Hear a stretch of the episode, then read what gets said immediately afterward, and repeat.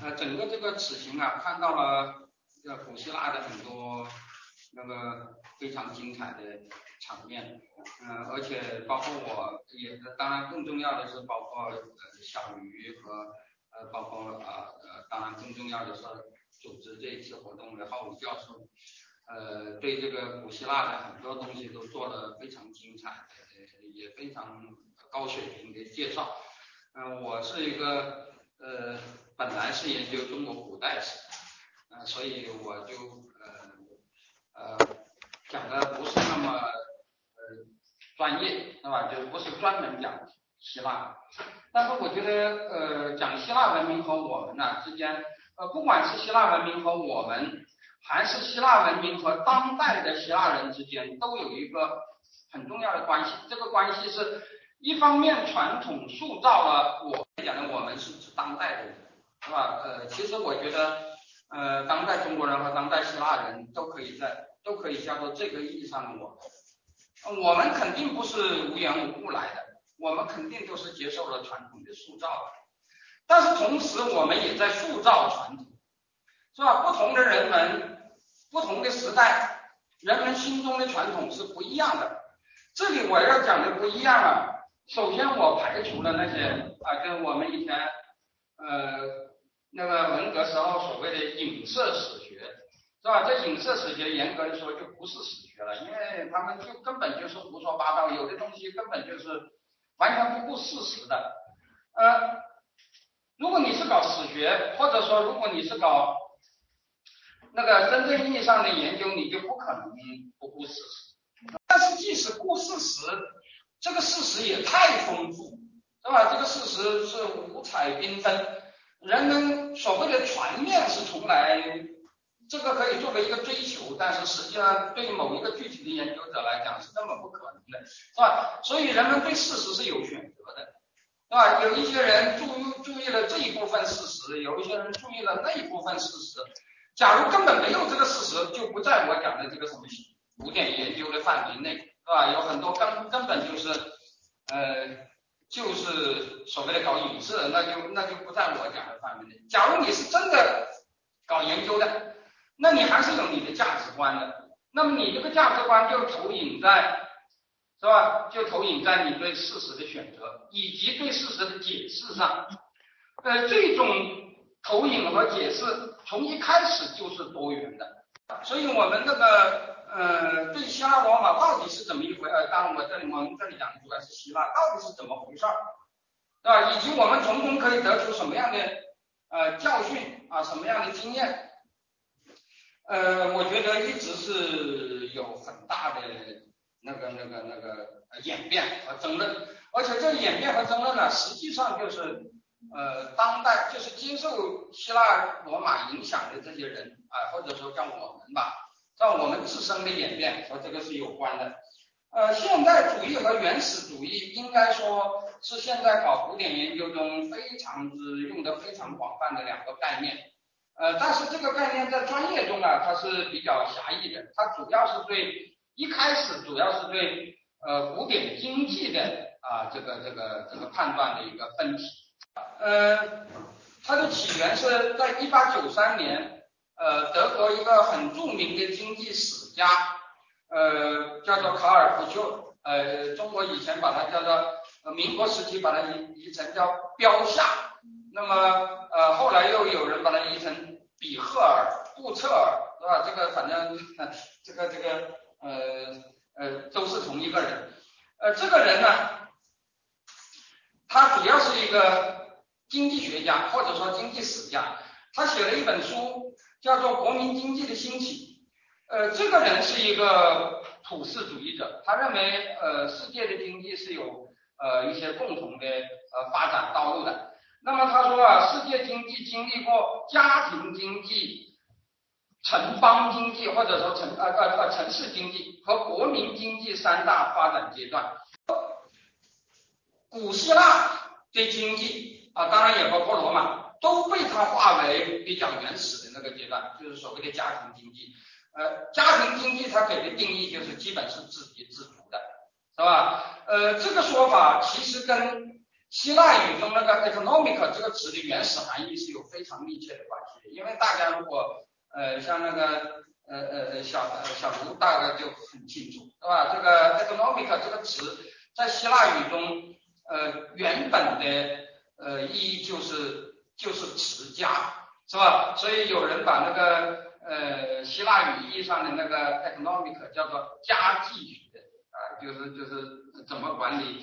呃，就是怎么勤俭持家呀，反正那大致上就是讲这些东西的，是吧？那么他认为当时这个希腊的经济和呃，这古希腊的经济和世界其他地方的早期经济和和中国的那种农民的经济，他认为没什么区别，但是和近代的这个市场经济是有非常大的区别的，是吧？近代的市场经济就是他所谓的国民经济。是吧？这里是有非常大的区别的。古典经济被划入家庭经济的阶段啊，它的自足、它的封闭，是吧？被认为是一个呃主要的特征。但是他这个说法很快，同样是另一个德国学者，是吧？就是爱德华·迈耶，呃，就很不同意。呃，这里我要讲这个不肖尔这个说法，呃，不肖尔这个说法，其实在当时来讲是比较标新立异的，因为。对古典的崇尚，在这一八九三年以前已经成为一个潮流了，是吧？呃，应该说从文艺复兴开始，就是呃，人们都把这个古典时代啊，就包括希腊，包括罗马，都不是看成古代，有的时候就看成是未来了，是吧？就是就是就是我们要追求的就是那个东西，是吧？呃。但是你说你把古代你把那个呃呃呃古典说的那么落后，说的那么原始，呃很多人就呃不同意，是吧？那么一八九五年那个呃另一个学者爱德华曼叶就写了一本书，叫做《古代经济的发展》，呃原来是一本呃原来是一个长篇论文，是吧？大概有七十多页，是吧那个长达十翻译成。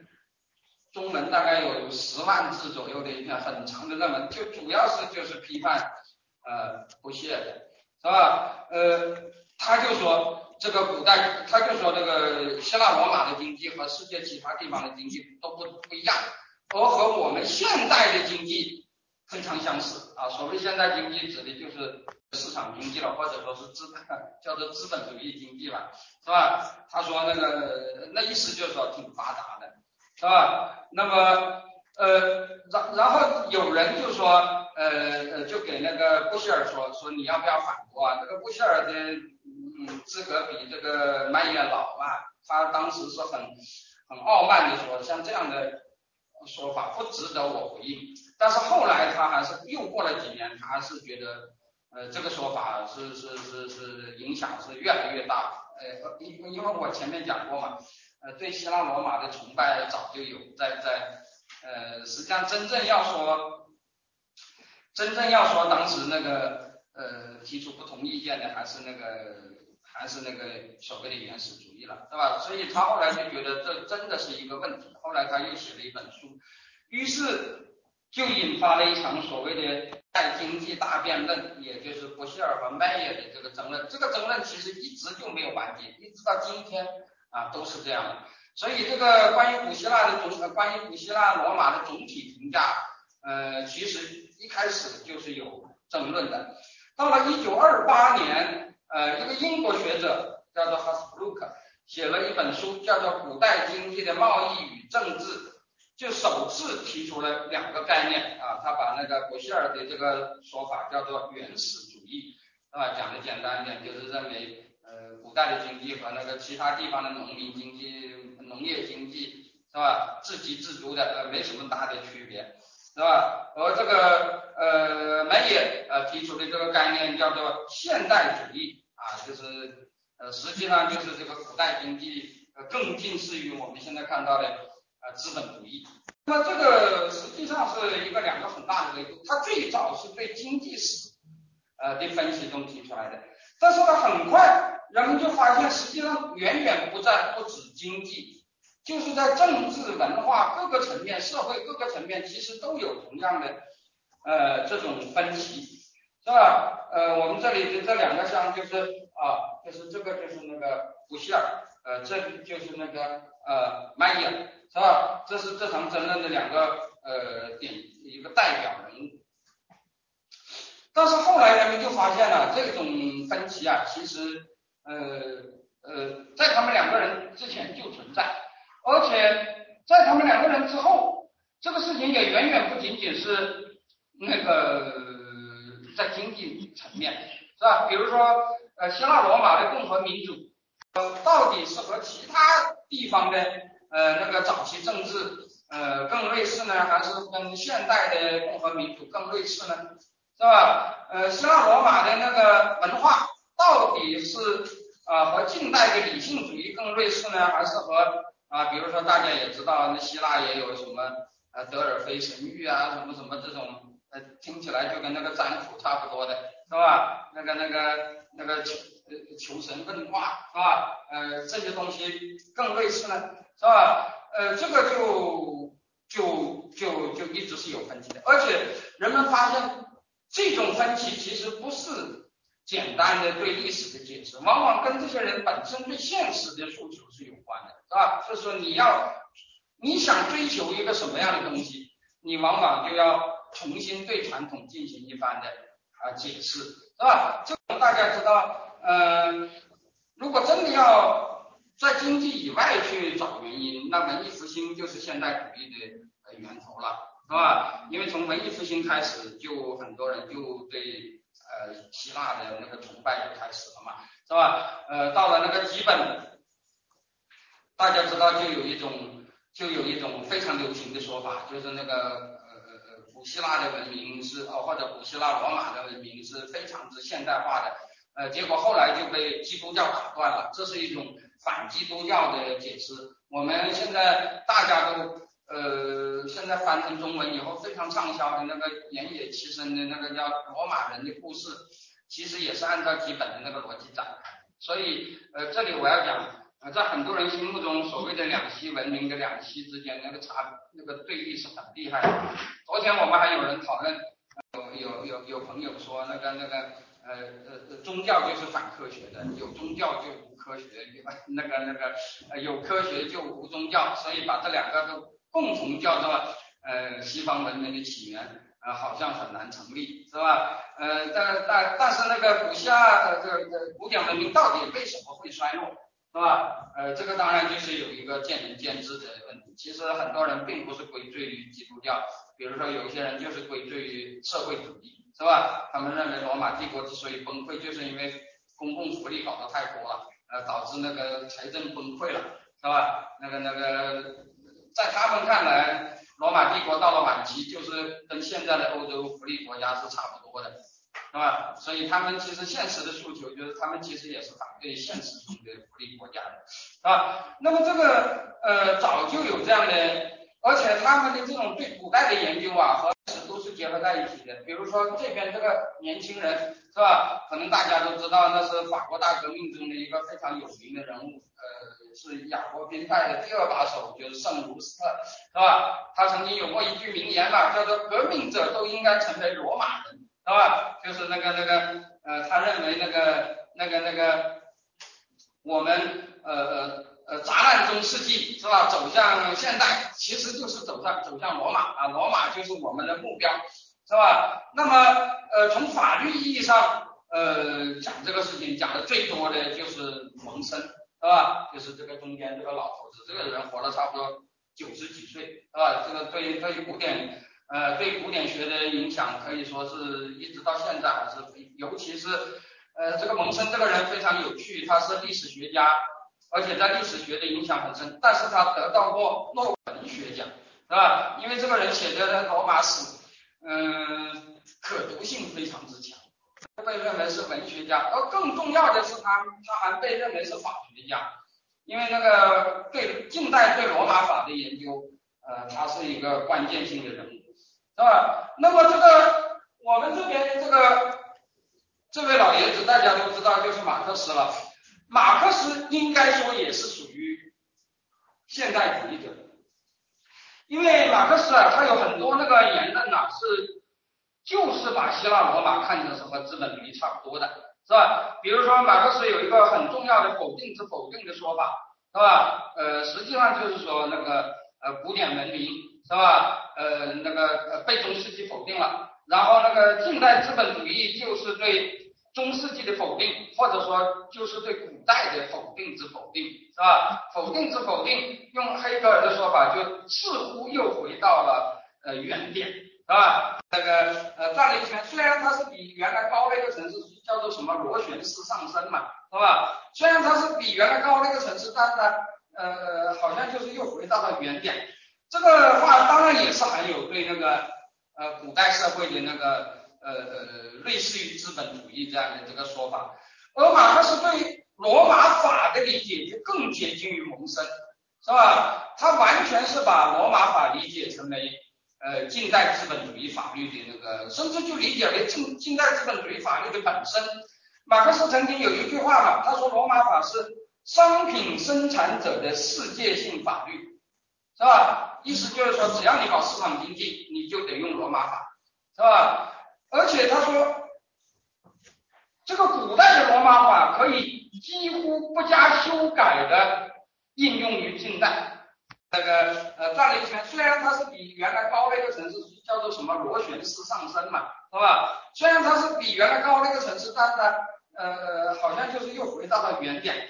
这个话当然也是含有对那个。呃，古代社会的那个呃呃类似于资本主义这样的这个说法，而马克思对罗马法的理解就更接近于蒙生，是吧？他完全是把罗马法理解成为呃近代资本主义法律的那个，甚至就理解为近近代资本主义法律的本身。马克思曾经有一句话嘛，他说罗马法是商品生产者的世界性法律，是吧？意思就是说，只要你搞市场经济，你就得用罗马法，是吧？而且他说，这个古代的罗马法可以几乎不加修改的应用于近代，是吧？那就几乎就是所谓的应用于近代，就是资资本主义时代了。所以后来在呃罗马法呃就兴起了一种很重要的传统，叫做罗马法个人主义。是吧？也就是说，罗马法强调的就是个人权利，强调的就是私有财产。呃，甚至有人说，呃，把绝对意义上的私有财产，就是无论如何都不能呃碰的那个私有财产，很多人呢就定义为叫做罗马法意义上的私有财产，是吧？那么这些说法后来又蔓延到了判断那个古代到中世纪的转变，因为。假如你把古代说的很现代，那中世纪的那个状况就形成了一个很大的反差了。所以你要解释为什么它就后来就嗯就就就又变成中世纪那样，那是怎么回事呢？在呃用基督教来解释的这个呃呃这个传统啊，呃当然在西方的基督教文明中，因为包括那些现代主义者，他们大部分也是基督教徒嘛，是吧？你要让他们呃接受说是基督教毁灭了。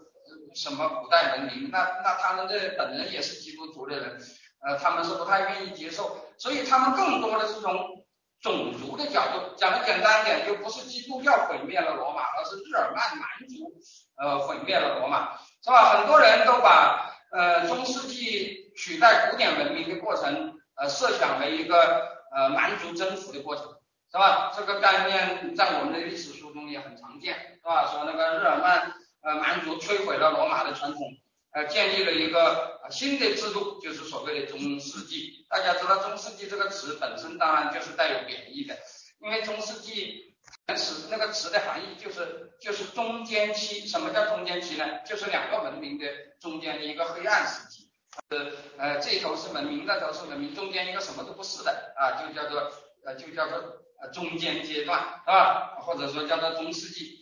那么，呃，这些人认为中世纪起源于日耳曼民族的习惯，是吧？但是后来很多对那个十九世纪的欧洲现实不满的人，是吧？他们就说，呃，其实不是的，是吧？他们说那个，嗯，那个那个，嗯，那个那个，我们现在要追求的东西啊，呃，真正是呃能够得到罗马真传的，其实倒真的是中世纪。啊，他们认为中世纪的那一套东西是从罗马演变过来的，而不是从啊日耳曼呃那里接那里就是日耳曼人创造的，是吧？这一派人中啊，这一派人叫做罗马派，是吧？也就是说，他们认为，呃呃呃，中世纪是罗马那一套制度的自然延伸啊。那个日耳曼人做的那个改变其实是不多的，是吧？有没有日耳曼征服，呃，都会变成这个样子，是吧？那么他们呃强调的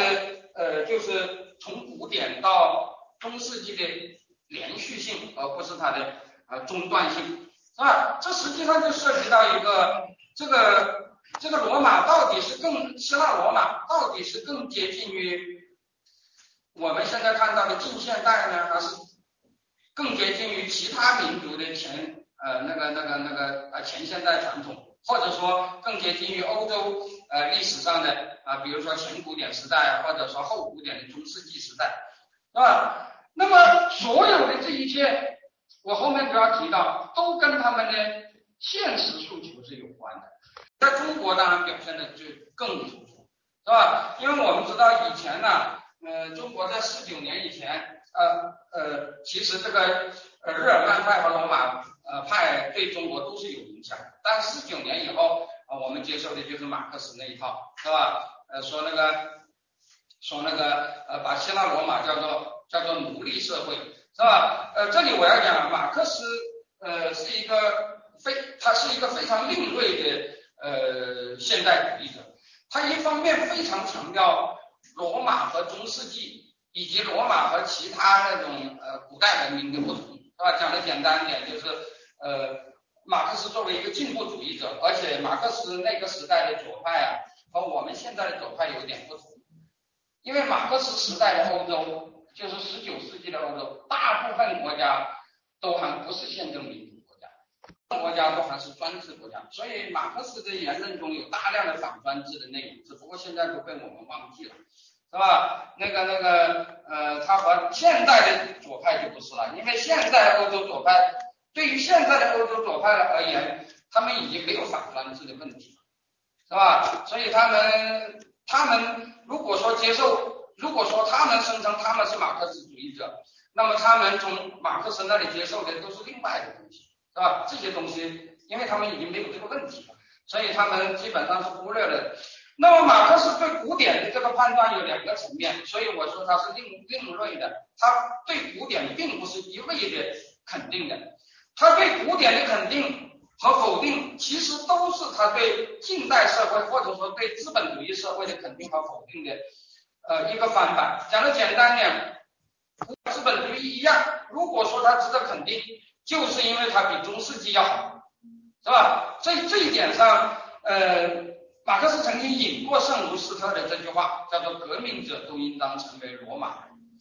但是同时，马克思也是资本主义社会的一个批判者，是吧？这是大家知道的。所以他在另一方面把希腊罗马说的非常不堪，这个不堪就是。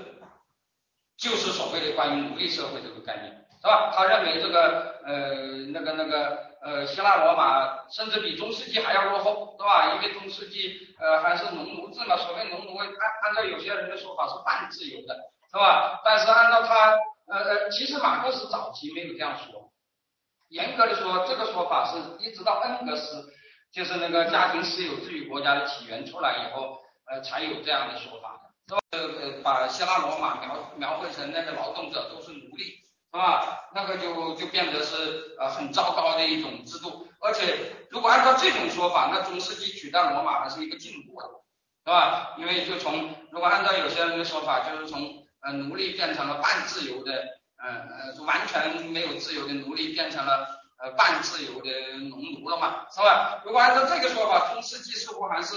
呃，如果按照五种所谓的五种社会形态的说法，那那中世纪好像也是比所谓的奴隶社会更进步，是吧？但是你可以看到，不管他对希腊罗马是肯定的还是否定的，其实都跟他的现实态度是一样的，是吧？也就是说，在现实态度中，他面临着反专制的任务。那个时代的马马马克思和现在和后来的斯大林和呃现在的西方左派是不一样的。在这个意义上，他是肯定希腊罗马的，但是同时他又骂资本主义骂得很厉害，所以他在这个意义上他又是反对希腊罗马的。因此他曾经啊，他就非常，尤其是晚年马克思和恩格斯就非常强调所谓的奴隶制的作用，这个也是我们观察希腊罗马的很重要的一个尺度，是吧？那么，而且他强调这个的时候，他往往和现代的资本主义是连在一起。比如说，他对近代的资本主义有一个说法，他把近代资呃资本主义中的那个呃工人叫做雇佣奴隶制。是吧？那个呃，而且我我后面要提到呃，这个人罗斯托夫产夫是吧？他从肯定的角度也是这样讲的，他认为啊，呃，希腊罗马的经济是高度市场化的，是高度呃那个那个市场导向的，是吧？这个一个个的呃那个奴隶制庄园就是一个个的企业，呃，和现代的企业唯一的不同点就是现代的企业呃。作为交换的要素是劳动，或者用马克思的说法叫劳动力，而古代的呃那个商品就是劳动者，是吧？或者说就是所谓的奴隶了，因为那个时候的奴隶是可以买卖的嘛，是吧？那么这些人都是认为呃这个这个这个古代经济是靠奴隶制创造出来的。这里我要讲到了呃六十年代以后啊，呃虽然对于古代经济到底是呃，很原始还是很现代，还有争论。但是对于奴隶制的作用，我觉得普遍是已经被否定掉了，是吧？呃，最明显的是大概是在一一九七四年，呃，国际经济史呃年会，在那个呃在苏联的呃一个城市举行的一次年会上，呃呃那个甘塞搞了一个就是。呃，会议委托他写了一个会议的总结，这个会议的总结就讲，呃，与会的绝大部分人呃都认为，说在古代世界的绝大部分空间和时间不存在着有意义的奴隶劳动，是吧？呃，古代世界的劳动者，呃呃，古代世界的典型劳动者是自由农民，而不是奴隶。是吧？这个你其实可以看到，在那个呃一九六零年代啊，呃我后面要提到的那个原始主义的影响已经出来了。这它既没有说古代经济是由工商业者或者企业家推动的，也没有说古代经济是呃是呃是那个那个那个奴隶推动的，呃是那个奴隶来承担的。他就说古代经济是啊是那个是是是是由自由的农民。呃，来来来建立的。那么，这个像马呃呃现代主义者一般来讲都是对现实的这个近代经近代社会或者说我们称之为资本主义的那个社会比较肯定的，而原始主义者一般来讲都是对当时的那个现实不太满意的，是吧？但是马克思他就是既有满意的一面，也有不满意的一面。讲的简单一点就是。呃，近代社会反专制，他是满意的，但是呃又存在着所谓的雇佣奴隶制，是吧？那么他是不满意的，所以他呃对古代也是这样，捧也捧得很高，骂也骂得啊很厉害，是吧？而我们中国在呃改革开放以前一直接受的就是马克思这一套，但是到了改革开放以后，呃，我觉得对大家影响很深的就是顾准先生呃写的一本书。他在去世之前就写了这本书，但是那是手稿，真正发表是在改革初年，好像是一九七九年吧，是吧？这本书出来以后，那真的是影响很大，对于我们这些不搞那个古代史的人，很多呃看法都是从那个时代形成的。这本书叫做《希腊城邦制度》，是吧？这个顾准在写这本书的那个时候啊，我觉得是个非常典型的现代主义者。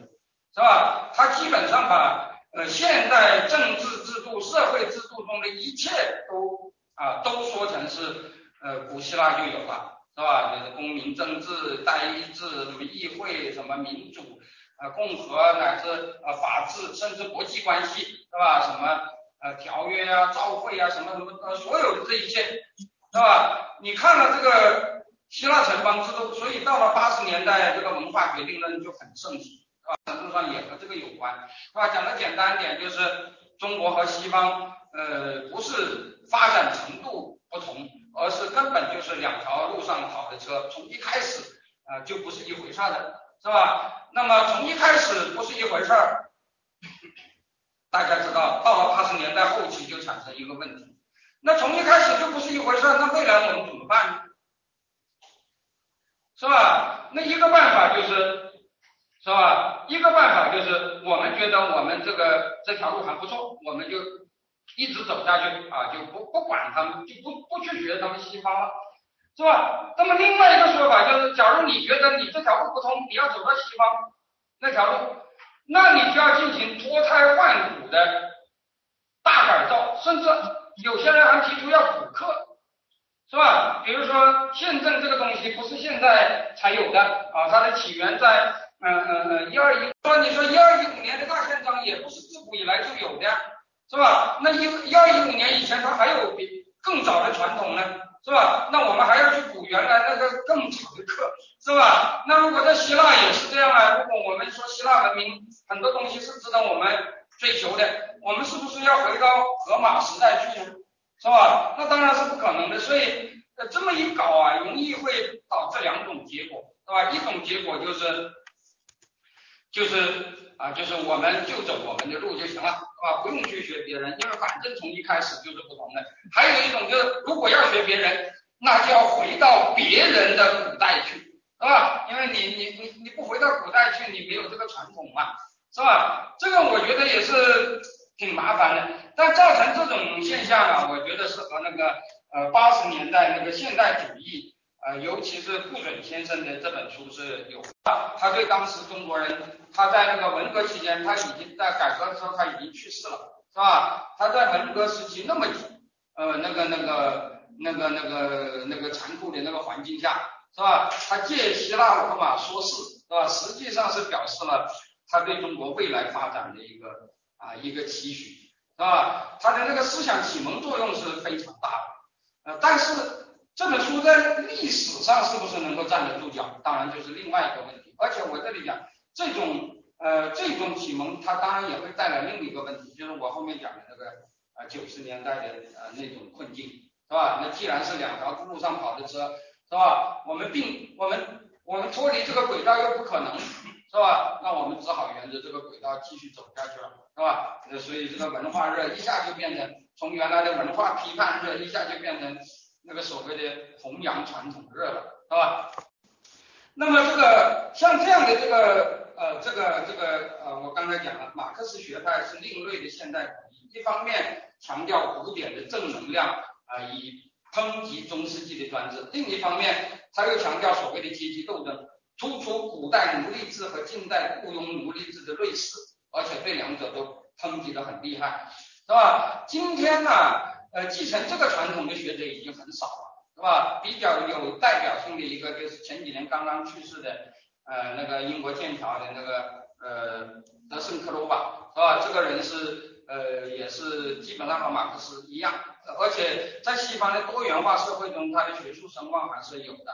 是吧？他去世的时候，很多那个西方主流的呃史学刊物都发表了那个呃纪念的文章。呃，那个他也曾经在呃世界古代史学会的那些多次会议上做过主持人啊之类的这个啊说法，是吧？那么还有一种对古代社会的观察，呃，就是我把它称为叫做另类原始主义。所谓另类原始主义，就是说。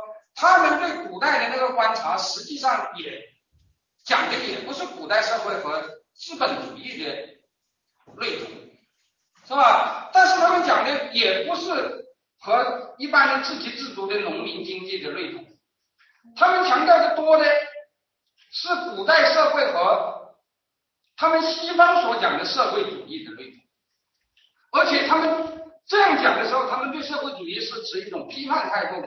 呃呃，请注意，我这里讲的对社会主义的批判，不是指对中国式或者苏联式的，而是对他们自己的社会主义传统，也就是福利国家传统，是吧？听那个批评啊，尤其是最近这些年，这个是很盛行的，是吧？包括我们现在经常提到的说所谓的中资企业在这里的成就，都是呃用中国式的资本主义摧毁了人家的社会主义的结果。是吧？就是就是就是把那个福利国家呃工会呃强大的工会是吧？给给给给给给搞垮了是吧？然后就就就就呃就是使整个社会回到十八世纪的资本主义那种状况，呃这就是这个这个这种这种对福利国家的呃担心呢，呃现在的确也是很流行的，是吧？那么这些人呢，他们也把这个东西投射到希腊罗马，他们对希腊罗马的一个评价就是啊这些文明维持不了，就是因为他们搞的那个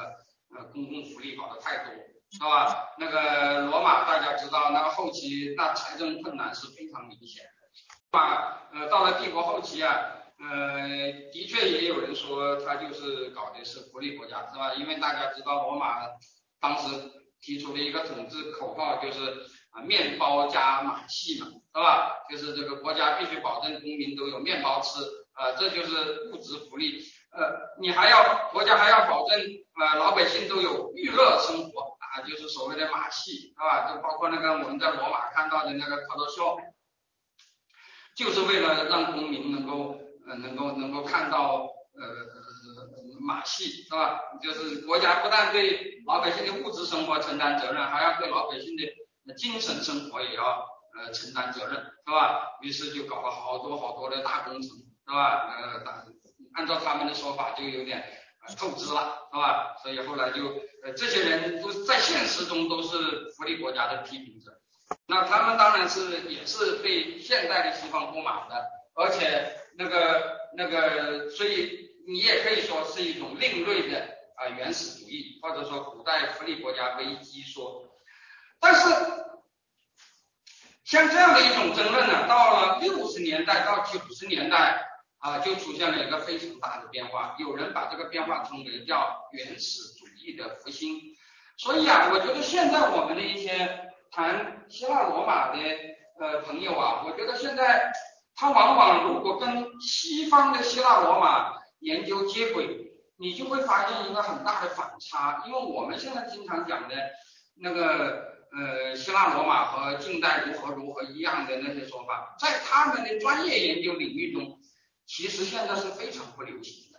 是吧？社会现在他们的希腊罗马研究啊，已经远远不是蒙森、罗斯托夫采夫，甚至是马克思那个时代，是吧？那个时代一讲到希腊罗马，就是和和近代差不多。但是现在那个那个已经完全不是这样。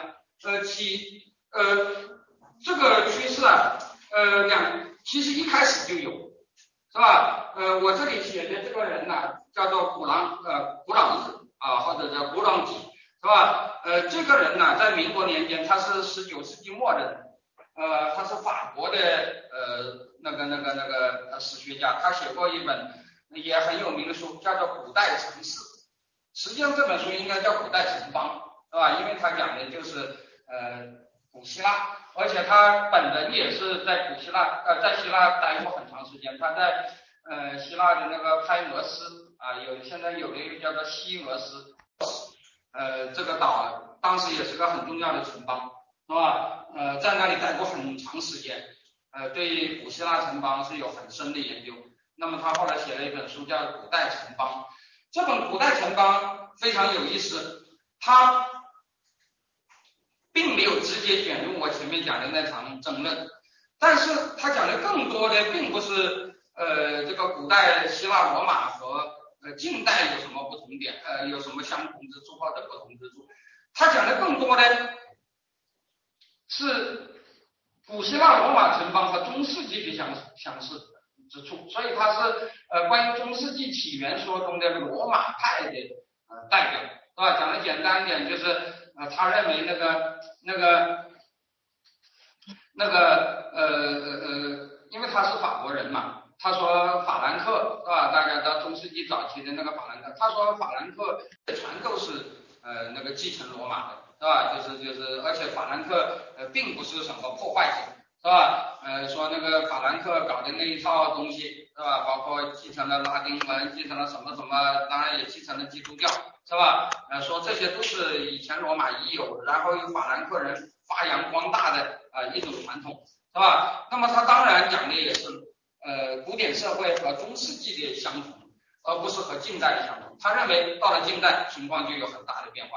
这和古兰日本人的价值取向也是有关的，是吧？因为古兰在现实生活中，他也是一个有强烈呃价值取向的人。这个人讲的简单点，他是一个反共和派，是吧？他是呃，他是那个，当然他也不是所谓的保守派，他是一个波拿巴主义者，是吧？呃，或者说是主一个一个所谓的用我们现在的说法叫强国主义者。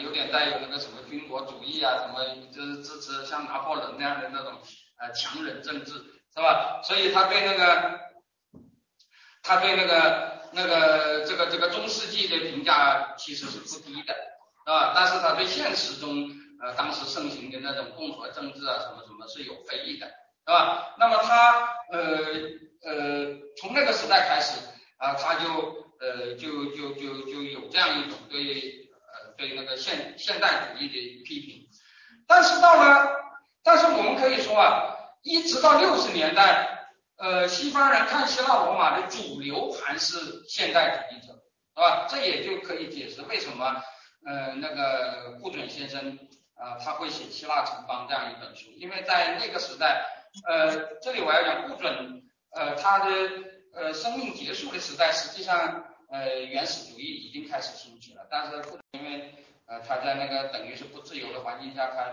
他也没看到那些东西。但在不准之前，大概有呃六七十年的时间，是吧？就是那个现代主义是占绝对优势的，是吧？但是从六十年代开始就不一样了。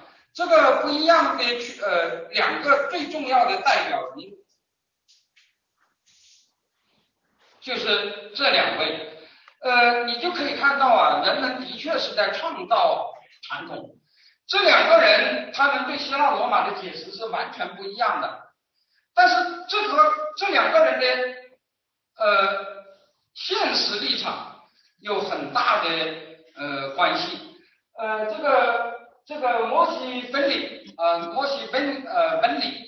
是可以说是七十年代以后，大概在三十年的时间中，被认为是西方古呃古代史研究的呃第一号交易，是吧？呃，这个人他曾经在那个呃世界史呃国际历史学家大会中两次担任过古代史组的主席，是吧？主持过很多讨论，主持过很多报告。他一九七三年写过一本叫《古代经济》的书。到了呃一九七九年又写了一本叫《古代政治》的书，是吧？那么后来又写《古代社会》，他等于就把这个呃对现代主义的批判已经就不只是在经济上了。他比如说他对呃希腊罗马的呃民主共和也做了重新解释，是吧？呃而且非常强调这个东西和现代的呃呃呃那个那个那个自由民主的不同。是吧？呃，如果按照他的说法，这个我我觉得啊，后来就产生了一个呃一个现一个一个现在的一个趋势，就的确英国和美国有很多人一再强调，呃，近代由英国起源的那一套制度的那个日耳曼起源，是吧？比如我们现在大家都知道，呃，现在一般都认为最适合于市场经济的法律并不是罗马法，而是普通法，是吧？而这个普通法。据认为，它和罗，它和那个大陆法的最大的不同就是，大陆法基本上是照搬罗马法的，是吧？而这个普通法，呃，基那个那个主干是那个日耳曼，日耳曼那个那个部落时代的那个习惯法，是吧？也就是说，他们越来越把那个呃近代社会的起源，呃，更多的归诸那个早期日耳曼的一些传统。啊，而且他们认为罗马那个传统反而是走不到资本主义的，是吧？所以按照他们的说法，就是最早搞现代化的那些国家都是普通法系的国家，法系的国家，是吧？所谓的大陆法系就是基本上从罗马法起源的这些国家嘛，是吧？那么这个呃分立，它可以说是所谓的新原始主义的集大成者，呃，在他呃活跃十几年以后啊。呃，有另外一个剑桥的史学家，呃，曾经说啊，他说分立已经形成了一种关于古代研究的新正统，也就是说，呃，在他看来，呃，分立的这个主张已经成了主流，是吧？就是说，现在还持那种呃罗斯托夫采夫啊这些人的观点的，呃，在他看来已经是啊，已经是呃那个那个是非主流了，是吧？那么芬利这个人后来他得到了那个呃那个叫做什么奖来着？我忘记了，就国际史学界最高的一个奖。他在学术上的贡献被呃那个英王授予爵士学位，呃哦对，授予呃爵士那个勋勋位是吧？呃勋爵是吧？是那个呃史学家中很少有呃被授予贵族称号的。呃搞史学的人中有一些是有贵族称号的，像那我们大家都知道的什么阿克顿呢？但是那些人是先当了贵族再去研究史学的，是吧？从你原来是个老百姓，然后你研究史学贡献很大，被呃授予贵族那称号。呃，这个呃摩西呃不是这个呃芬利是一个呃非常有名的代表，是吧？呃芬利的那个他主他的那套主张原来叫做剑桥古史学派，因为他一直是剑桥嗯大学古代史研究的那个第一把交椅，是吧？后来又被称之为叫做西。呃呃，西方呃古代史古典学研究的新传统啊新正统，它已经被认为是主流，而且这里我要讲，芬利现在对中国的希腊罗马史研究的影响也很大，因为现在我们中国几个大学历史系的那个古代史的那个呃领军人物都是芬利的学生，是吧？包括那个呃那个复旦大学的黄洋，那就是。芬利的应该说是遗传弟子吧，是吧？那个、那个、那个，呃，北大的郭晓林也是，是吧？因此他的影响很大。但这个人是什么人呢？这个人的经历非常之传奇。这个人原来是呃美国共产党党员，是吧？他他在那个呃他在那个二战期间呢，大家知道二战期间美国和苏联关系呢还是不错的，因为当时都是。盟国嘛，是吧？都是反法西斯的盟国。当时那个呃，美国是专门有一个公开的而且大的组织，就是叫做帮助俄国呃委员会，是吧？呃，就是呃动员呃美国人民来呃帮助俄国呃打仗，是吧？呃，当然现在我们知道这个呃苏联在呃卫国战争中能够打败德国，其实跟西方的大力援助是分不开的。是吧？呃，这个这个这个，如果没有这种什么租借法案啊，什么什么这个东西，你很难说，呃，是个最后是个什么结果？呃，但是这个呃这种运动啊，在当时美国国内也是有争议的啊。当然，那个左派比较热衷于这个呃这种事儿，是吧？那么他当时就是这个委员会的呃那个头头，后来呃他又是美国共产党的成员。到了麦卡锡时代，他就被美国人调查，是吧？而且就要他作证啊，呃，曾经传讯过他，呃，说，呃，你要说你到底是不是美国党员？因为美国共产党是合法的，是吧？但是，既然是合法的，你就不能当地下党，是吧？你的身份你要公开的。他就引那个美国宪法第五条修正案，就是呃，美国公民有呃拒绝为呃自己。进行不利的呃呃举证的权利，是吧？就是我不能自证呃有罪，虽然也没有人说美国共产党就有罪，但是总而言之是不利的嘛，是吧？在麦卡锡时代啊，呃说真的，呃你作为美国共产党，美国共产党是个合法的党，是吧？他的党员啊什么什么都是合法的，但是假如你公开你是是一个共产党员，你找工作的确是很困难。是吧？就是一般的那老板都不愿意雇一个一个一个一个共产党员。在大学里头，作为马克思主义者，作为左派学者，你不但很容易找工作，你还很出名。但是这某一个党的党员的情况就不一样，是吧？假如你是一个马克思主义者，你是一个左派学者，那你在大学里头一点都不妨碍你当教授啊，当什么大名鼎鼎的人物。但是如果你是某党啊的党员，而且这个党又是和苏联有那种共产国际那种关系的党，那这呃是比较有机会的。所以呃呃摩西呃所以这个芬利就啊他就拒绝作证，但是大家都认为他就是，是吧？呃结果他当然也是受到压力，结果后来他就跑到英国去了。他原来是在他原来是美国公民，是吧？后来他就跑到英国，英国是没有麦卡锡主义的，所以他一到英国就如鱼得水。是吧？很快在英国就就成了我刚才讲的，后来还成了贵族，是吧？那他后来他他去世以后，也是在西方引起了很多那种呃纪念，是吧？他的学生啊什么都影响都很大。你可以说他呃这种对当代西方社会的不满，或者说对呃西方所谓的资本主义社会的不满，其实是影响到他对希腊罗马的态度的，是吧？呃，他主要是从经济、政治、社会、文化各个层次啊，对所谓的古代社会呃这个这个现代主义的这些说法呃提出批评的。那么另外一位主要是在罗马法意义上提出批评的，就是啊我们呃呃右边的这一位，这一边这一位是刚刚去世不久的，是吧？呃，他叫做呃德马尔丁诺，是吧？呃，这个人是意大利的罗马法的权威了。呃，这里我要讲，呃，罗马法研究啊，呃，在全世界现在是在呃处在一个呃比较衰落的状况，因为呃，可能大家也都知道。呃，今天西方呃，今天那个西方主流最欣赏的呃那个那个法律应该是普通法，是吧？不是大陆法。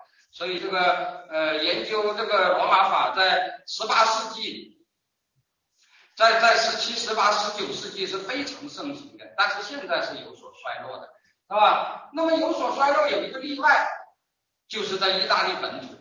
因为罗马法毕竟是意大利本身的东西嘛，所以意大利还是有很多人在研究罗马法。而意大利罗马法的研究，你会发现有个很奇怪的现象，基本上现在那个举旗的人都是一帮左派，是吧？呃，这个马尔德马尔丁诺，呃，他的一个学生叫做徐国栋，在中国也很有影响，但是他好像他写的那个马尔丁诺。一点问题，他说，呃，他说马尔丁诺是，啊，是是是共产党的主席，是吧？呃，后来呢，我们看了一下，其实不是共产党，是社会党的主席。但是毫无疑问，他也是，他也是，他也是个很有名的，而且他，呃，也是非常热衷于参加政治活动的。他曾经被推举为那个，呃，社会党的总统候选人，是吧？呃，我们知道意大利呃战后有好多任的总统都是社会党人。包括什么克拉克西啊，什么莫莫莫罗啊，是吧？就是被那个红色女暗杀的那个啊莫罗，这些人都是呃社会党人，他本人也是社会党人，是吧？而且还是社会党的一个大理论家。那么他当然也是，所以我觉得，这个原始主义复兴是和西方的所谓的现代性批判理论是结合在一起的，是吧？讲的简单一点，他们在追求现代化的时候。他们是非常强调罗马，而且非常强调希腊现代性，是吧？但是他们现在好像觉得现代性是一个值得批判的东西，是吧？那么现在他们就开始讲所谓的原始主义了，是吧？那么这个芬利和这个呃这个这个德马尔丁诺，其实在这一点上都是类似的，是吧？这个德马尔丁诺虽然不是虽然不是共产党的主席，而是社会党的总统候选。那么？总统候选人也是身份也不一般了，但是他的价值立场还是很明显的。嗯，应该是嗯，从那大家都听得懂的语言来讲，啊，我讲的简单一点就是，嗯，我们看到传统是怎么塑造我们的，但是我们也要看到我们是怎么塑造传统的，是吧？这个这个这个不同的人们心目中有不同的传统，不同的时代。我们心目中观察传统的角度，也不是也是不一样的。那么这个呃摩西分利他对那个古代社会的那个呃描述啊，大致是这样的。他对古代经济的描述，呃基本上是延续了我前面讲的那个那个毕克尔的那个观点，所谓的原始主义的观点，也就是呃希腊的经济其实说穿了就是家计，是吧？或者说那个 economic 这个。这个词在希腊语中本身的词义就是，呃，他是呃非常不赞成说像那个希腊城邦都是帝国啊什么什么什么这种说法，啊，当然他也不否认有些城邦的确是贸易占的比重很大，他认为最比重最大的还不是雅典，他认为比重最大的是那个呃是科林斯，是吧？还有一个叫做额济纳，是吧？另外一个，但是他说雅典其实都是农是吧？那个那个，那当然，那更多的城邦像斯巴达，那是从来就认为它是以农业为主的，那就不用说了，是吧？那个呃，他对雅典的所谓的工商业发达的程度都是很欢迎，而且他认为那个时候的工商业也不是以盈利为目的的，我们所理解的工商业。比如说，他举了一些例子，不过这里我要讲，他举的一些例子，我认为是不够有说服力的。比如说，他认为近代市场经济是要讲呃那个那个呃成本和那个呃呃呃叫做什么费效比吧。是吧？就是那个成本和收益的比较的。他说，古代的那个经济，尽管是从市场，尽管哪怕就是市场交易，也不是追求所谓的费效比，是吧？比如说，他说那个，嗯，他说那个罗马人为什么爱喝高卢的葡萄酒呢？既不是因为高卢的葡萄酒好喝，也不是因为高高卢的葡萄酒便宜，是吧？这个这个成本低，是吧？他说，呃，那就是罗马贵族的一种。呃，那个、那个、那个标榜是吧？或者说就是纯粹就是为了摆土。但是这个话我听了就，我说现在市场经济不也是一样吗？是吧？很多人追求的名牌，你也很难说这个名牌，呃，就它的那个那个，它的那个费效比到底有多少可取之处，是吧？这个东西就是究竟是因为我们买它的成本很低，所以我们愿意买它，或者说这个就是。那个、那个、那个、那个给我们带来的那个效用真的有那么高？其实我们现在的很多人的消费也是追求那个所谓的非理性的时髦啊，或者是什么什么一一一阵一阵风的，是吧？如果说这个就违背，这个就不算市场经济，那那那现在我们好像也不算市场经济啊，是吧？那个所有的那些名牌，大家对名牌的追捧。其实老实说，和对电影明星的追捧是一样的，是吧？你说这里头有到底有多少理性的计算？这个这个的确是不太好说的。所以我觉得他，呃，你看了他的著作啊，你会感到他对他对市场经济本身就是有一种反感的，是吧？所以他那个他愿意这么说，是吧？但是的确在西方，因为资本主义发展已经有有两百年了，所以现在西方呢。主流学术啊，大家知道西方又是一个自由社会嘛，嗯，那个那个那个那个那个从十八世纪开始的那个启蒙，呃，已经被认为是常识了，是吧？那那就是不是常识的是时髦的是什么呢？时髦的就是都是对这些东西的反思，是吧？所以很多那个我觉得很多很多国人到了西方容易变成左派，这也是其中的一个原因，是吧？因为在西方有的时候左派的确是非常之。时髦是吧？你一个中国人，你在中国宣传自由民主，大家都说你是个启蒙者。可是你到了英国来讲自由民主，或者到了美国来讲自由民主，有谁听啊？是吧？这话听起来就像是吧？就像就就就就像教一个大学教授二加二等于四一样，是吧？这个有谁愿？但是你你来宣传毛泽东思想，兴许还有很多人觉得非常新奇，是吧？非常那个新颖。或者说闻所未闻，是吧？这个当教授还是比较容易的，是吧？所以就说是，这这这个是个呃，这是个很有趣的现象了，是吧？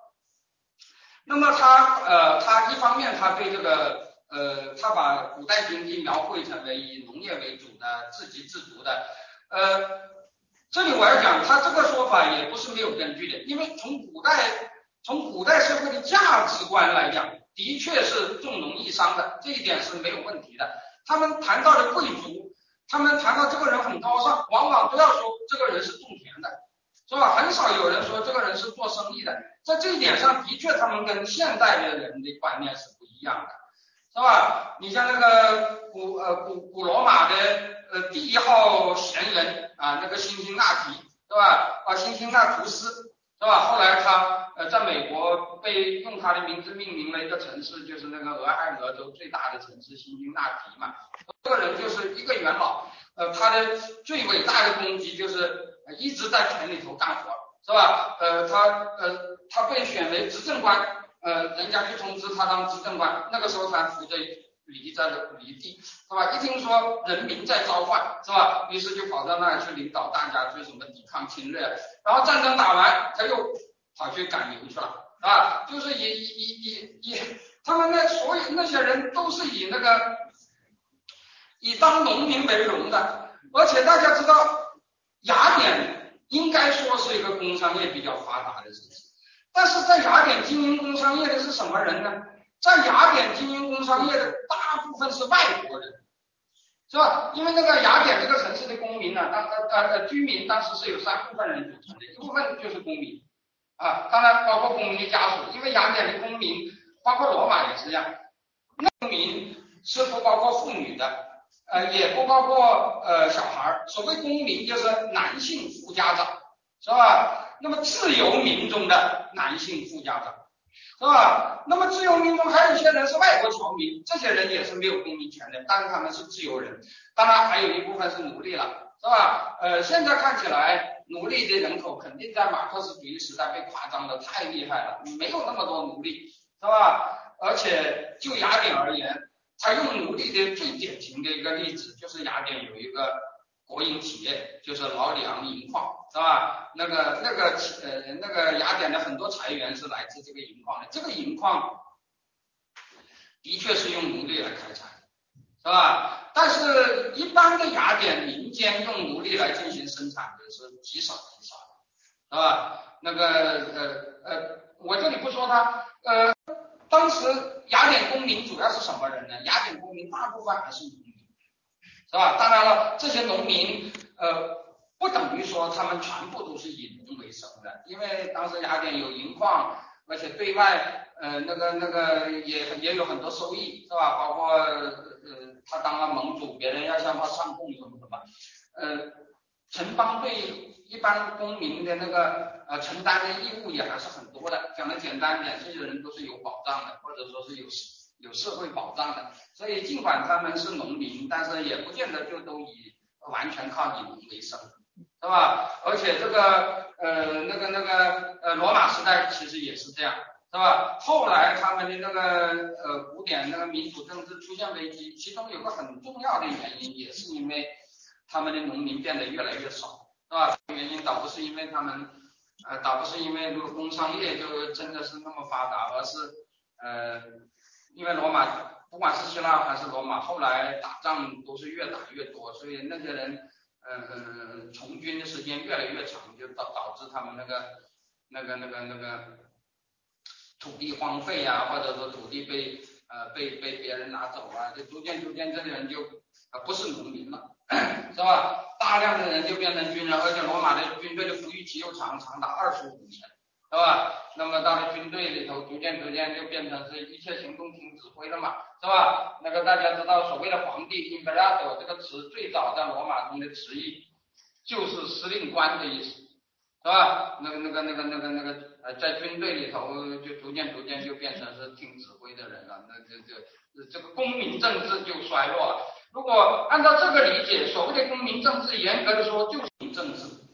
是吧？当大家都是农民的时候，民主政治是比较容易运作的。这里指的是古代的民主政治，不是指的现代，是吧？但是大家都变成军人了，就比较麻烦了，是吧？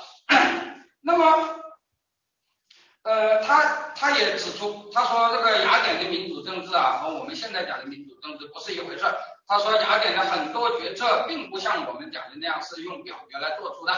呃，这里有一些也是事实，比如说他说很多重大决策是。呃，是啊，是求神问卦来的啊，讲的简单，就是我们刚去过的德尔菲神域，是吧？他说很多东西，呃，不是老百姓决定的啊，就是去那个那个呃，这个求神问卦来的，是吧？他说实际上，呃，起的主要意志不是啊，不是那个民意，而是那个，而是那个，而是神权的意志。是吧？他说那个雅典政治中有大量的那种非理性与可以司马，就是那个个人魅力的那个呃特征，是吧？呃，这些东西啊，摩西呃这个分类是非常强调的。这个当然他和他对现在呃西方民主政治的一些一一些不满也是有关的，是吧？就是那个呃政党政治的消退和呃总统呃越来越变成明星，是吧？就是呃总统的个人魅力取代了政党的政见呃的那个作用，是吧？至少他自己是这么看的，是吧？那么当当然他就有这样的一种啊对古代的这样一种呃描述，是吧？而这个德马尔丁诺呢，他最大的特征就是批评所谓的罗马法个人主义之说。我们一般都认为近代社会的一个特征就是强调个人主义，是吧？包括呃个人的财产权，是吧？而这个强调个人权利，呃，被认为是罗马法的一个特征，呃，以至于我刚才讲了，有人把呃绝对所有权就叫做罗马法意义上的所有权，而且很多人还在法系的意义上把罗马法定义为个人主义法，而把日耳曼法定义为团体主义法，是吧？很多那个西方很多搞那个法学或者法系比较的那些人都有这样的观点，呃，中国的很多法学教科书也是这样写的，是吧？我们现在翻译的一些那种呃那种那种呃什么四大法系之类的这书也是这样讲的，说那个呃罗马法的核心是把每个人的权利还给每个人，而中世纪法的核心就是要保证整体的团结。从整体的团结，这个都是我们那个那个呃改革开放以后看到的第一批呃西方教科书里头的说法。但是德马尔丁诺就是完全相反的，是吧？他强调那个罗马法强调的是集体主义，而且他认为罗马帝国后来的衰落就是集体主义的衰落。这个当然就是我觉得就是和他。作为一个社会主义者的那个那个价值观是有太多的相关了，是吧？其实他讲的那些事儿啊，很多都是真的。这里我要讲，呃呃，很多人呢，他其实是用同样的一个事实，给予了他自己的一种解释，或者说他选择了一部分事实，是吧？呃，像那个呃马尔丁诺啊，他就讲。他说，罗马社会是以个人服从于国家的观念作为基础的，个人对国家强调的是贡献，它的表现形式就是公益，这个是中国人的翻译，就是那个 menus，是吧？我们大家知道，今天英语中的城市，呃，一个很重要的一个，当然有人把它译成，也有一个译法叫 city，是吧？这是个日耳曼起源的译法，如果拉丁起源的译法。就叫做 municipal，是吧？现在包括那个地铁也好像也是那个那个那个呃都市区，是吧？好像现在一般都叫做那个 municipal。这个词现在在英语中也有，这个词是拉丁起源的，这个词的词根就是所谓的 menu。menu 是什么呢？menu 就是公民的奉献。讲的简单一点，就是所谓的城市。指的就是有一批人愿意为公益做出贡献的，这叫做城市，是吧？嗯，他说这个这个罗马社会强调的是个人对国家呃的贡献，其表现形式就是 menus 啊，也就是奉献的意思，也就是无偿的为国家提供劳务或者财产，是吧？呃，这些事情我们都是知道的啊。罗马的公寓分为人身公寓、财产公寓和混合公寓三种，是吧？所谓的人身公寓就是用脑力或者体力啊为大家服务，是吧？呃，比如说呃，希腊罗马时代的很多官员是不领工资的，是吧？就是所谓的，而且那个时候的那个啊所谓的。那个时候的所谓的公职其实就是荣誉的意思啊，现在英语中还是有这个词的，就是 honor，是吧？就是那个那个那个呃呃呃呃所谓的荣誉，是吧？都是没有报酬的，是吧？这些职位就称为荣誉，而且呃罗马法中还有所谓的公益许诺制度，就是你要担任公职的人，你必须许诺要把你的财产捐出来给国家盖一个什么。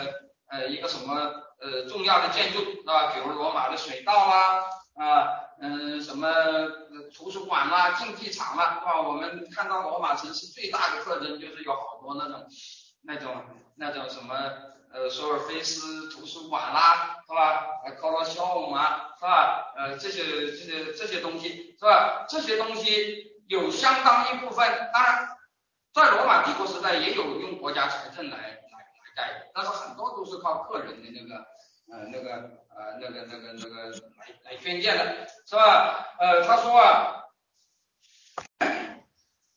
他说，呃，罗罗马，他说古代世界包括希腊城邦的那个战争也是大家奉献的，这个当然我们也知道了，是吧？因为罗马的士兵都是公民兵嘛，所谓公民兵就是，呃，就是你平时是老百姓，国家需要你就上战场，是吧？而且武器都是自备的，是吧？所以正是因为他是基于这一点，所以他的那个军种也是和你的那个呃经济能力是有关的，是吧？比如说你。呃，假如你是骑士，一般来讲你是骑兵，一般来讲你都是贵族，因为你没有钱，你买不起马嘛，是吧？如果你是呃呃平民，如果你是呃呃下层人啊，你是草根的啊，那你就是轻装步兵，是吧？啊，因为他需要掏钱买的那个装备最便宜嘛。啊，假如你是呃中产阶级，那你就当重装步兵，是吧？因为你这所有的一切你都是要呃呃奉。大家知道那个公民兵就是所谓的义务兵啊，义务兵，呃，其实从希腊时代就有一个说法，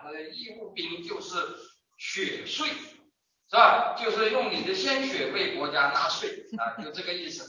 呃，这里我要讲，凡是实行义务兵制，到近代也是一样，现在也是一样，义务兵就是强制抓壮丁，是吧？讲的简单点就是这个。尽管在和平时代强制性。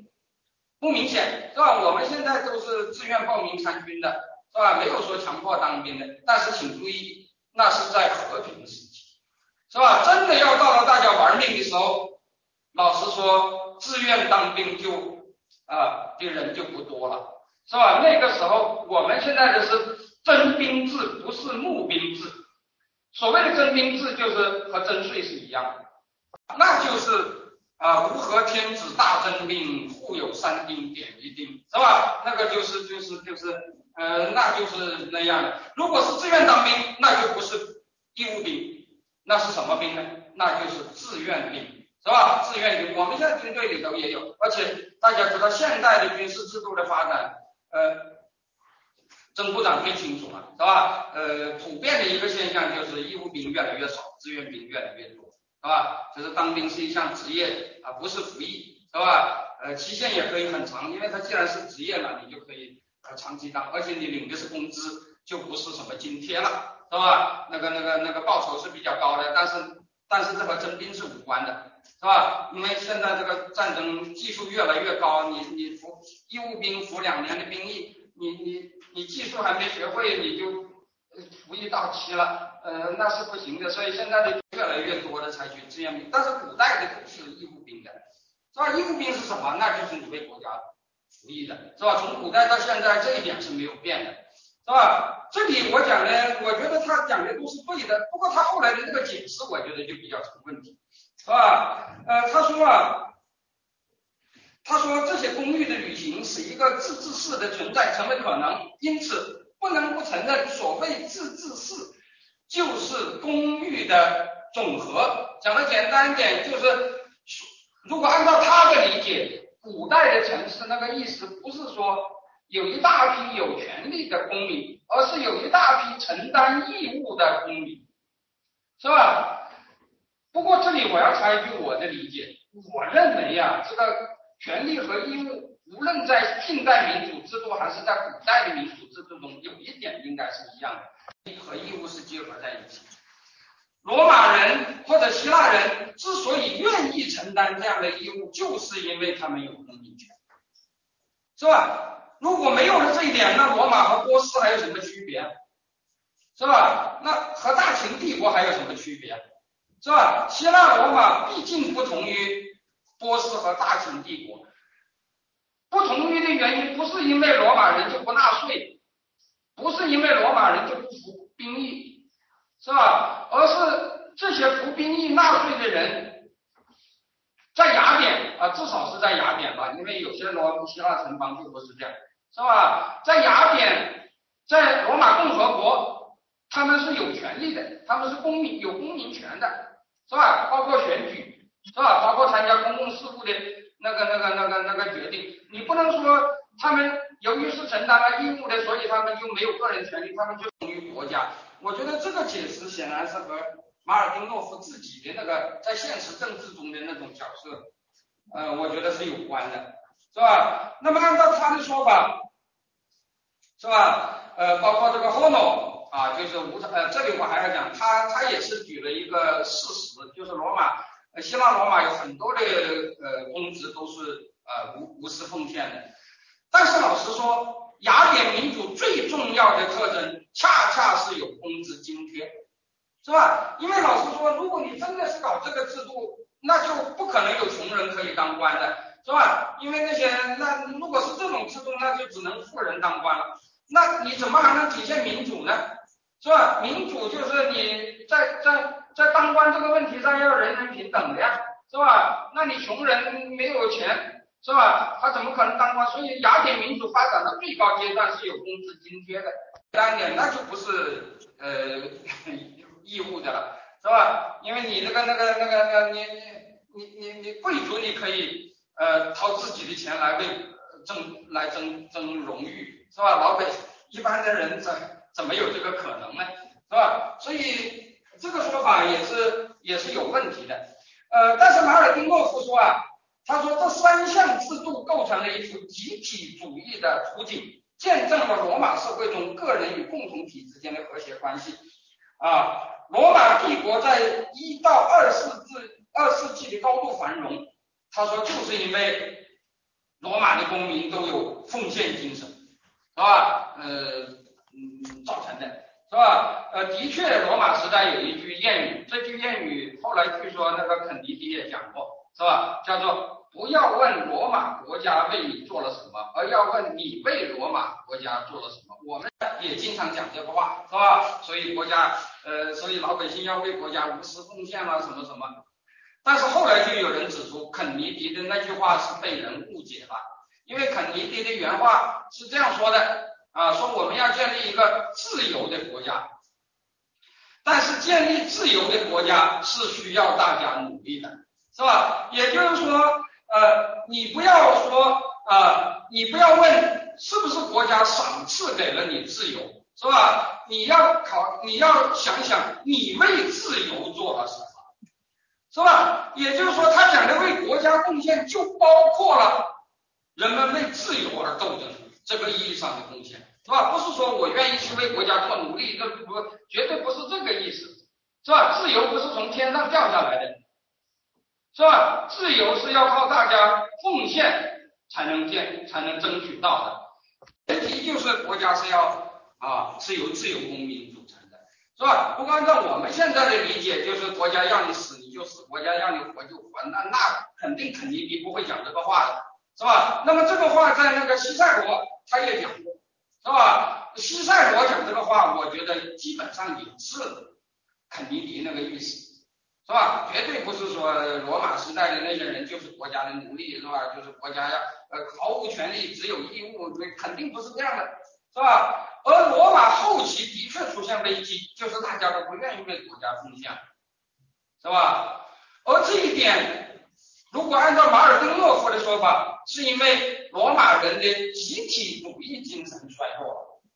可是，在我看来，这个集体主义精神的衰落，其实和个人权利的衰落也是结合在一起，是吧？实际上就是罗马呃期啊，他的那个呃，包括那个力农化呀，什么士兵的破产，以及呃长期富裕，是吧？呃，的确造成了他的那个。啊，那个公民政治的基础被破坏，是吧？他的那个公民权越来越变得呃徒有虚名，是吧？这一点我觉得是有关的，是吧？呃，按照马尔丁诺夫的说法，三世纪以后，罗马市民由于种种原因不再愿意为帝国效忠。马尔丁诺夫说到这里就戛然而止，他没有说为什么不再愿意为呃帝国效忠。其实在我看来很简单嘛。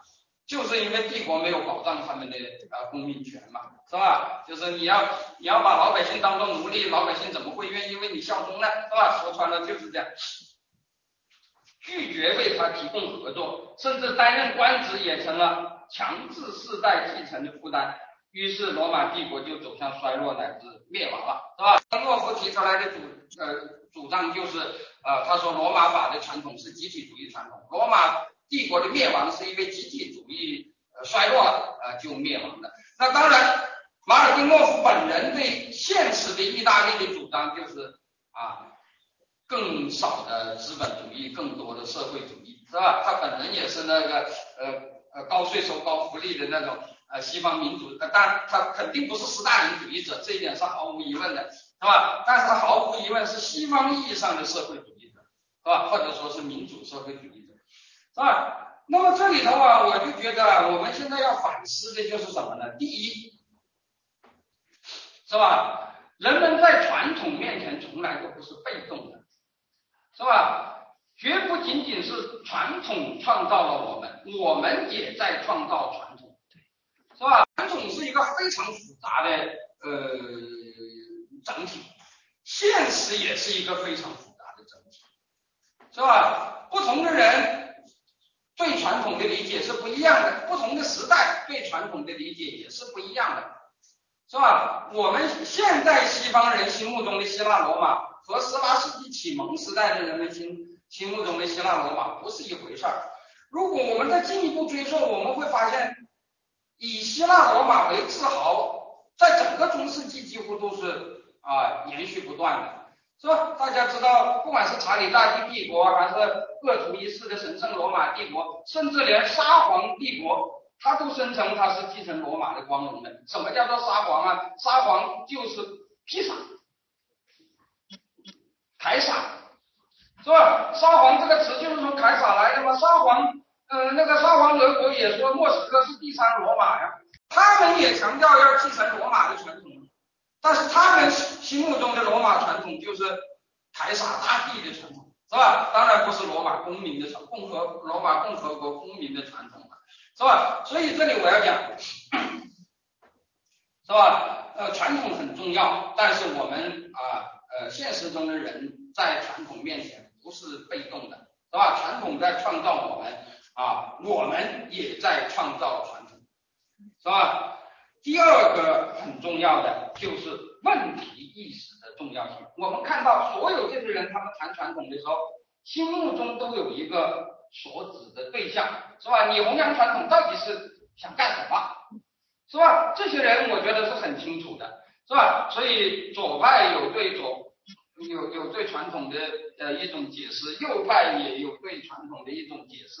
这样的一件事啊，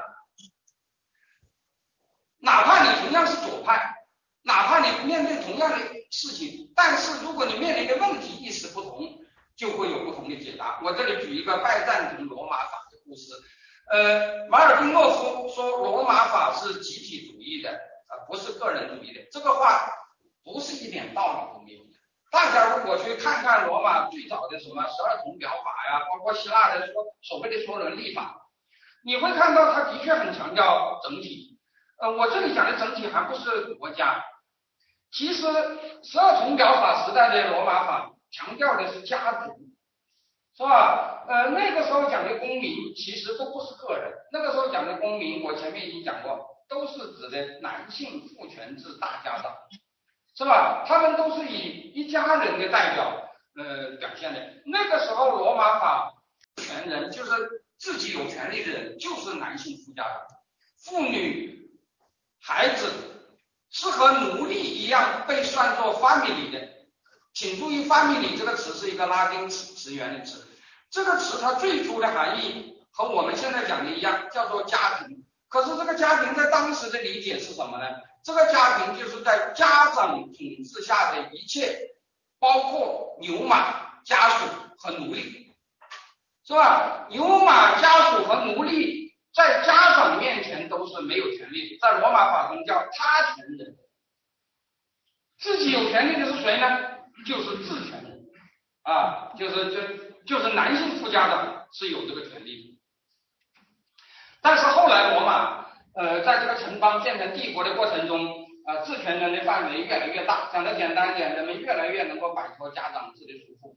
呃，就比如说，就彝族而言，呃，在十二铜表法时期，罗马是没有遗嘱自由的，是吧？讲的简单一点，就是你的财产要留在家族里头，你不能想送给谁就送给谁的，是吧？后来这个尺度就越来越开，到了拜占庭时代就有了遗嘱自由，是吧？就是我的财产，呃，想给谁就给谁，我甚至都不一定给儿子，是吧？假如儿子不孝顺，我就可以把它给别人。呃，这个现在的普通法，今现在的普通法，呃，这个遗嘱自由就是它的主要的主干，但是为了社会安定。一般来讲，现在的遗嘱自由还是有限制的。比如说，即使是最讲遗嘱自由的普通法，它还有所谓的必留份制度。所谓的必留份，就是你的遗产大部分你是可以自由处置的，但是还有一部分按照法律你是必须要照顾你的呃家族成员中的那些啊没有能力挣钱的人啊。比如说，假如你有一个残疾儿子，即使按照现在最自由的英国的继承法，你也不能把钱不不给他，去给一个陌生人。是吧？呃，不过当然了，现在的这个必留份只是在遗产中间很小的一部分，是吧？但是古代的罗马法没有这个规定的，古代的罗马法是要保证个人的财产属于家族，是吧？你不能想给谁就给谁的。但是后来从共和制度到帝国再到拜占庭，这个家族的约束就越来越越来越弱。到了拜占庭时代，罗马法真的就变成。基本上是遗族自由的，所以你说罗马法个人主义这个说法有没有道理呢？有道理，是吧？因为到了到了那个拜占庭时代啊，的确，呃，大家如果学过罗马法就知道，罗马法早期是没有讲婚姻自由的，那个时候讲的婚姻是有夫权婚姻，后来到了罗马法晚期到拜占庭就变成无夫权婚姻了，那这个遗嘱自由也开始有了，是吧？而且这个家属也有，也变成自权人了。那以前都是他权人呐，是吧？讲的简单点，就是你的权利是由你的家长代代行的，是吧？到了拜占庭时代，罗马社会越来越个人化。可是大家也知道，恰恰是在拜占庭时代，罗马共和的那些公民政治的那些基础就逐渐逐渐崩溃了，是吧？拜占庭就越来越东方化，越来越专制，最后拜占庭帝国成了一个啊一个东方式的和波斯没有什么区别的一个专制国家，而且它最后也没有成长出什么近代因素出来，这是为什么呢？是吧？所以这里我要讲啊，所谓的罗马法个人主义也同样存在着一个问题背景的问题，所谓的个人权利到底是针对谁的？拜占庭时代讲的罗马法个人主义，实际上是鼓励个人向家庭、向父亲、向家族闹独立。闹独立以后，你是干什么呢？并不是变成了共和时代的罗马公民，是吧？你从家族里头独立出来，你就应该全心全意的为皇上服务，是吧？讲的简单一点，他把每一个人从爹妈的人那里弄出来，变成。皇上的人是吧？把整个社会变得原子化，鼓励大家都六亲不认，只认皇上，是吧？像这样的一种个性解放，的确和专制主义往往容易搞在一块。那么近代的西方为什么个性解放可以成为共和政治的一个呃，可以成为共和政治的一个基础呢？很是，他先去掉了拜占庭。是吧？他去掉了拜占庭皇权以后，那当然你的个人权利就是你自己，是吧？可是在这之前，我们的确不能说所谓的罗马法个人主义天然就是有利于现代化的，是吧？大家知道，呃，最后现代化的实现不是在拜占庭帝国，不是在所谓的罗马法个人主义最发达的那个地方，而是在日耳曼传统。保留的很多的是吧？那个、那个、那个、那个、那个啊，就是现在的普通法地区，是吧？所以我这里要讲啊，个性解放这个东西到底有什么样的意义？它也要看你是在一个什么背景下去讲这个事儿，是吧？个性解放在有些地区真的就导致了公民政治，但是个性解放在有些地区导致集权政治。嗯是吧？就是就是我们不听爹的，只听皇上的，是吧？最后就变成爹亲娘亲不如毛主席亲，是吧？我们现在不还有一句歌哈，就是呃那个那个唱支山歌给党听，什么我把党来比母亲，党比母亲还要亲，什么什么等等等等，是吧？你讲来讲去，你倒你倒是独立了，但是你独立出来并不是成为一个自由的个人，而是成为一个，是吧？包括日本的明治维新也有这样的问题，是吧？个人化的结果就是啊，就是男的可以去当神风队，女的可以去当慰安妇。是吧？那个、那个、那个、那个导师真的是不听爹的了，是吧？也不听，是吧？也也没有什么家庭伦理可言了，是吧？但是那有个人权利可言吗？那也没有啊，是吧？所以我要讲，所以我要讲这个问题意识很重要，是吧？你要讲个人权利，是吧？你这个个人权利究竟是针对谁而言的？否则你不能无条件的说罗马法个人主义，假定真的有的话，是吧？它就是现代化的起源。这也就可以理解为什么现在的呃研究法学史的人，他们更倾向于把普通法而不是把大陆法看成是近代法律制度的呃主干，是吧？这个这个这个呃，这里我要讲普通法呃是来源于罗马法，罗马法又来源于古希腊的所谓的立法者，是吧？这里我要讲古希腊传统中的所谓立法者，既包括索梭伦。啊，就是民主雅典的立法者，也包括斯巴达的，像那个莱库普这样的人，是吧？斯巴达也是一个法治国家，但那个法治当然和呃就不讲什么自由了，是吧？那个那个斯巴达的创立者，传说中叫莱库普嘛，那和那个希腊的提修斯一样，雅典的提修斯一样的，是吧？也是所谓以什么立法者著称的。呃，这是第二个，第三个。就是我刚才讲的这些啊，其实提示了一点，就是哪怕你是实事求是，你不伪造事实，是吧？如果你伪造事实，那就根本就不是史学了，是吧？那我就不讲了。哪怕你是实事求是的，因为事实本身的复杂性，你的立场、你的价值先行，也决定了你要呃，你你看到的事实是只是事实的一一部分。是吧？也就是说，每一个人都难以避免片面性。这里我要讲，难以避免片面性，并不能成为你主观上要努力避免片面性的啊理由，是吧？我们不能说凡是人，呃，人人反正是不能全面的，所以我就干脆越片面越好，那那不行的。你班上你要努力啊，尽可能的全面，但是实际上没有什么人能做到。是吧？但是片面并不可怕，是吧？因为片面，假如在一个正常的社会中，你可以向这边片面，我可以向那边片面，是吧？我们看到所谓的原始主义和近代和现代主义的那个分歧，其实说穿了，经常就是左派和右派的分歧。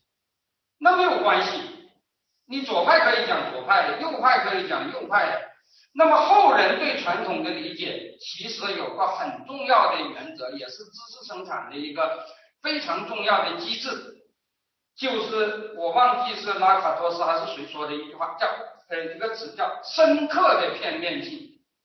什么叫深刻的片面性呢？就是你按照你的理解，把那些事实给予深刻的解读，尽管你这个解读是片面的，但是一个社会中。各种各样的片面都存在，在学术自由的环境中，在兼听则明的条件下，你就会给后世留下一个，是吧？我们不能说是还原，但是至少是无限接近于真实的啊一个客观的历史，是吧？这个深刻的片面性，它的含义就是兼听则明。如果不能兼听则明，那么这个片面性就不不可能是深刻的，是吧？就变成是有组织的偏见，我觉得这是最可怕，是吧？事实上，人们不可能对传统有一致的看法，不管是对中国传统还是对希腊罗马传统，但是在学术自由、思想多元